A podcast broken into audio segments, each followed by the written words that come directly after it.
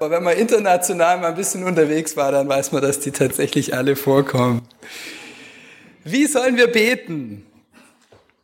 Wie und wann beten wir eigentlich? Betet ihr vor dem Essen? Immer oder nur zu Hause? Wie ist es, wenn man mit Kollegen unterwegs ist? Oder in der Schulmensa? Bei jeder Mahlzeit oder nur zu den Hauptmahlzeiten? Meine Oma hat früher immer gesagt, zum Kaffee trinken braucht man nicht beten. Und meine Eltern hatten irgendwann angefangen, vor und nach dem Essen zu beten. Betet ihr vor dem Einschlafen oder direkt nach dem Aufwachen oder beides? Die Susi hat schon gesagt, wir haben ganz verschiedene Gebetsgewohnheiten. Und ich denke, dass das gut so ist. Es wäre sicher langweilig für Gott, wenn jeder genau gleich beten würde. Und trotzdem hat Jesus uns einen Text gegeben, uns deutlich gesagt, wie man beten soll und was wichtig ist zu bedenken. Ich lese den Predigtext aus Matthäus 6, die Verse 5 bis 15. Und wenn ihr betet, sollt ihr nicht sein wie die Heuchler, die gern in den Synagogen und an den Straßenecken stehen und beten, um sich vor den Leuten zu zeigen. Wahrlich, ich sage euch, sie haben ihren Lohn schon gehabt. Wenn du aber betest, so geh in dein Kämmerlein und schließ die Tür zu und bete zu deinem Vater, der im Verborgenen ist, und dein Vater, der in das Verborgene sieht, wird dir's vergelten. Und wenn ihr betet, sollt ihr nicht viel plappern wie die Heiden, denn sie meinen, wenn sie werden erhört, wenn sie viele Worte machen. Darum sollt ihr ihnen nicht gleichen, denn euer Vater weiß, was ihr bedürft, bevor ihr ihn bittet. Darum sollt ihr so beten. Unser Vater im Himmel, dein Name werde geheiligt, dein Reich komme Dein Wille geschehe wie im Himmel so auf Erden. Unser tägliches Brot gib uns heute und vergib uns unsere Schuld, wie auch wir vergeben unseren Schuldigern. Und führe uns nicht in Versuchung, sondern erlöse uns von dem Bösen. Denn dein ist das Reich und die Kraft und die Herrlichkeit in Ewigkeit. Amen. Denn wenn ihr den Menschen ihre Verfehlungen vergebt, so wird euch euer himmlischer Vater auch vergeben. Wenn ihr aber den Menschen nicht vergebt, so wird euch euer Vater eure Verfehlungen auch nicht vergeben. Diese Verse sind sicher den meisten von uns bekannt. Und doch glaube ich, dass es wert ist, den einen oder anderen Vers noch einmal genauer anzusehen. Worauf kommt es Gott an? Ich glaube, dass es Jesus mit diesen Versen gar nicht so sehr auf den Wortlaut des Gebetes ankommt, sondern sehr viel mehr auf eine innere Haltung. In Vers 5 bis 7 wird klar, dass Gebet vor allem etwas Innerliches, Persönliches und Intimes ist. Jesus war gegenüber manchen religiösen Gepflogenheiten sehr tolerant, aber er hasste Heuchelei. Jesus hatte eine tiefe Abneigung gegenüber Heuchelei beim Thema Gebet. Da, wo es um das Gespräch zwischen Menschen und Gott geht, da darf es nicht darum gehen, gesehen zu werden oder gut dazustehen. Es ist ganz persönlich. Mich fordert das besonders heraus, wenn ich mit anderen Leuten, die vielleicht keine Christen sind, zusammen esse. Ich bete normalerweise vor dem Essen. Zu Hause, wenn wir gemeinsam essen, dann beten wir auch gemeinsam. Manchmal, wenn ich alleine bin, mache ich das aber auch nur in Gedanken. Wenn ich mit Leuten zusammen esse, dann lege ich aber auch, versuche ich darauf, Wert zu legen, kurz auch sichtbar zu beten. Das Gebet wird dann eine Art Bekenntnis. Und ich muss mich in Frage stellen lassen, ob das die richtige Haltung ist für mein Gebet. Es kommt nicht darauf an, wer uns sieht oder nicht sieht, und es kommt auch nicht auf die richtigen Worte an, sondern dass uns klar wird, mit wem wir da reden. Vergangenes Wochenende waren viele von uns auf der Gemeindefreizeit in Bad Bergzabern. Wir lasen unter anderem von der Begegnung Jesu mit der Frau am Jakobsbrunnen. Dort ging es um die Frage, wer die richtige Theologie hatte die Samariter oder die Juden. Und Jesus machte der Frau deutlich, dass das Heil von den Juden kommt.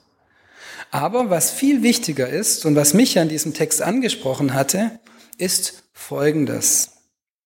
Jesus sagt, aber die Stunde kommt und sie ist schon da, zu der die wahren Beter den Vater anbeten werden im Geist und in der Wahrheit. Denn so will der Vater angebetet werden. Gott ist Geist und alle, die ihn anbeten, müssen im Geist und in der Wahrheit anbeten. Was heißt das? Gott im Geist anbeten. Und gleichzeitig Gott ist Geist. Ich glaube, dass es der Gedanke ist, dass man sich im Gebet vor Gott begibt, in Gott hinein, dass man im Gebet eins werden kann mit Gott. Und das braucht keine Zeugen und keine speziellen Orte und eigentlich auch keine Worte. Einfach vor Gott sein.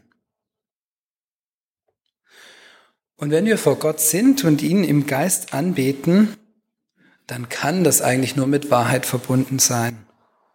Denn Gott kennt uns. Aber auch wenn Jesus nicht auf spezielle Formulierungen oder bestimmte Orte Wert legt, so möchte ich doch noch mit uns einen Blick auf das Vaterunser werfen.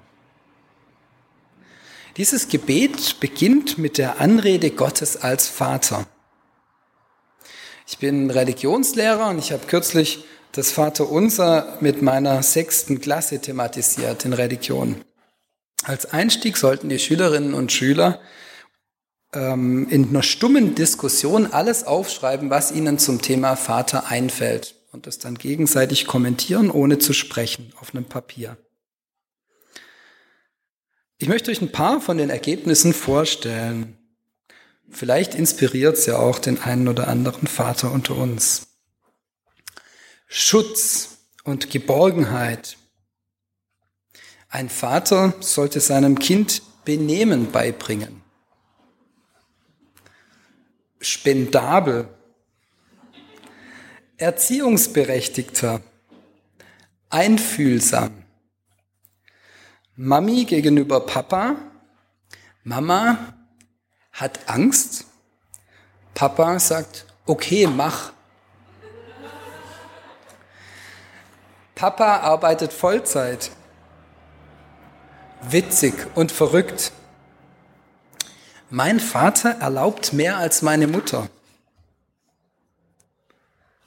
Schmerz. Er hat mich mal aus Versehen fallen gelassen. Er sollte bei mir bleiben in meinem Leben. Es war noch viel mehr, ich hätte noch viel mehr zitieren können.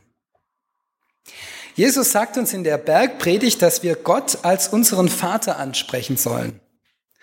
Und es kann für manche eine Herausforderung sein, die ein problematisches Verhältnis mit ihrem leiblichen Vater haben oder hatten. Vielleicht, weil er geprügelt hat Alkoholiker war oder noch schlimmer, einen sogar missbraucht hat. Um Jesu Aufforderung zu verstehen, müssen wir uns von unseren eigenen Vaterbildern ein wenig lösen. Vieles, was wir an Gutem von unseren Vätern mitbekommen haben, lässt sich natürlich problemlos auch auf Gott übertragen. Und auch von dem, was meine Schüler geschrieben haben. Aber die Frage ist eher, was Jesus für ein Vaterbild hatte. Der antike Vater, der war das Familienoberhaupt. Und er war die oberste Autorität der Familie und des Hauses. Er vertrat die Familie nach außen und er besaß rechtlich, wirtschaftlich und politisch soziale Vorrechte, aber auch Pflichten gegenüber seinen Angehörigen, sowie den übrigen Hausbewohnern. Ihm werden Pflichtgefühl, Milde, Fürsorge, väterliche Gewalt in Form von Strenge und Zucht zugeschrieben. So habe ich es gelesen. Wenn wir mit Gott reden, dann sollten wir, glaube ich, auch Gottes Autorität nicht außer Acht lassen. Wir sollten uns bewusst machen, dass Gott milde und fürsorglich ist, aber eben auch streng und uns erziehen möchte. Genießt unser Vater im Himmel bei uns Vorrechte, wie der antike Familienvater, wenn wir beten? Geht man zuerst zu ihm, wenn es um wichtige Entscheidungen geht? Über Jesu leiblichen Vater, leibliche Vaterfigur, wissen wir folgende Dinge. Er war treu. Er verließ seine Verlobte nicht, als diese schwanger wurde. Er war Bauhandwerker, ein Mann der Tat. Und er übernahm Verantwortung für seine Familie. Er floh nach Ägypten, um seine Familie zu schützen. Einmal im Jahr ging er mit der ganzen Familie nach Jerusalem, um das Passafest zu feiern.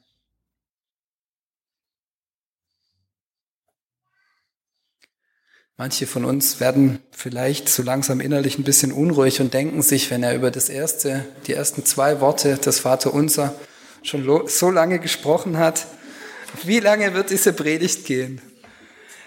Ich möchte euch beruhigen. Ich möchte gern noch zwei Punkte ansprechen, die mir am Vaterunser wichtig sind, auch wenn es sich lohnen würde, jedes einzelne Wort beziehungsweise jede Zeile zu meditieren. Vergib uns unsere Schuld, wie auch wir vergeben unseren Schuldigern. Diese Zeile, die war für mich lange Zeit eher unbedeutend. Ich hatte keine Menschen, die sich an mir schuldig gemacht hatten. Zumindest hatte ich das nicht so empfunden. Wie entscheidend diese Zeile aber ist, wurde mir dann irgendwann klar, als ich eher zufällig weiterlas und ganz überrascht die Verse 14 und 15 las. Denn wenn ihr den Menschen ihre Verfehlungen vergebt, so wird euch euer himmlischer Vater auch vergeben. Wenn wir aber den Menschen nicht vergeben, dann wird uns unser Vater auch nicht vergeben.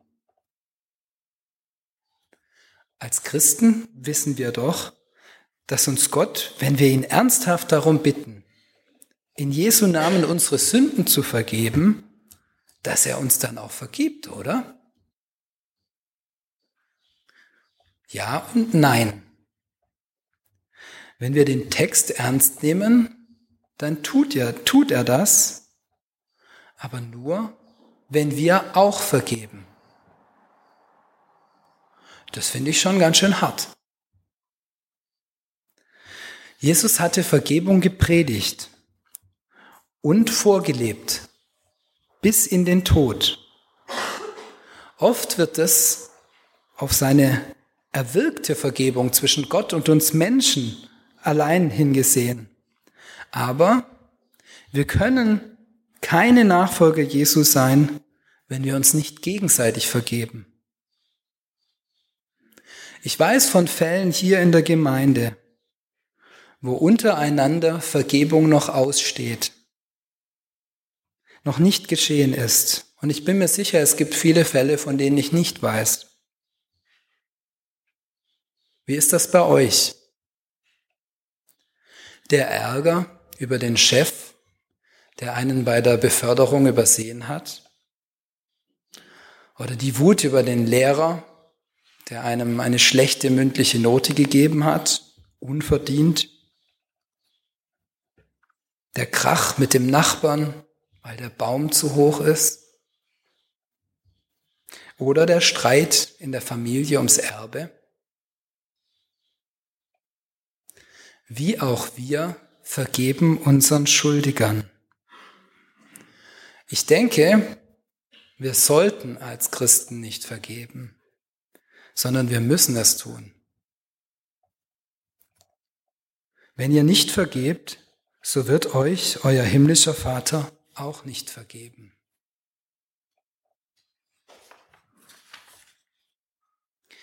Jesus schließt das Vaterunser mit den Worten, Dein ist die Herrlichkeit in Ewigkeit. Ich sagte anfangs, dass es beim Gebet mehr um eine innere Haltung geht als um die Worte. Ist uns bewusst, wenn wir beten, dass alles Herrliche von Gott kommt und in Ewigkeit kommen wird? Alles, was wir an Gutem erfahren? Es wurde auch schön in dem Vers für den Johann ausgedrückt, das Glück in Ewigkeit. Gott hat eine Monopolstellung, wenn es um das Gute geht. Und das Beste steht noch aus. Ich fasse nochmal zusammen. Gott möchte ohne Show in Wahrheit und im Geist angebetet werden. Er möchte als antiker Vater angebetet werden, der fürsorglich ist, aber auch Autorität über unser Leben hat. Als Christen haben wir eine Pflicht zu vergeben. Und zuletzt, im Gebet wird uns bewusst, dass bei allem Schönen und Guten und auch herausfordernden, das wir erleben, am Ende Gottes Herrlichkeit in Ewigkeit steht. Einer meiner Schüler schrieb, ich habe es vorher vorgelesen, über den Vater, er sollte bei mir bleiben in meinem Leben. Dass dies leider für viele Kinder und Jugendliche heute nur ein Wunsch ist, das ist uns allen bekannt. Unser himmlischer Vater ist treu. Er wird bei uns bleiben in unserem Leben und darüber hinaus bis in Ewigkeit. Amen.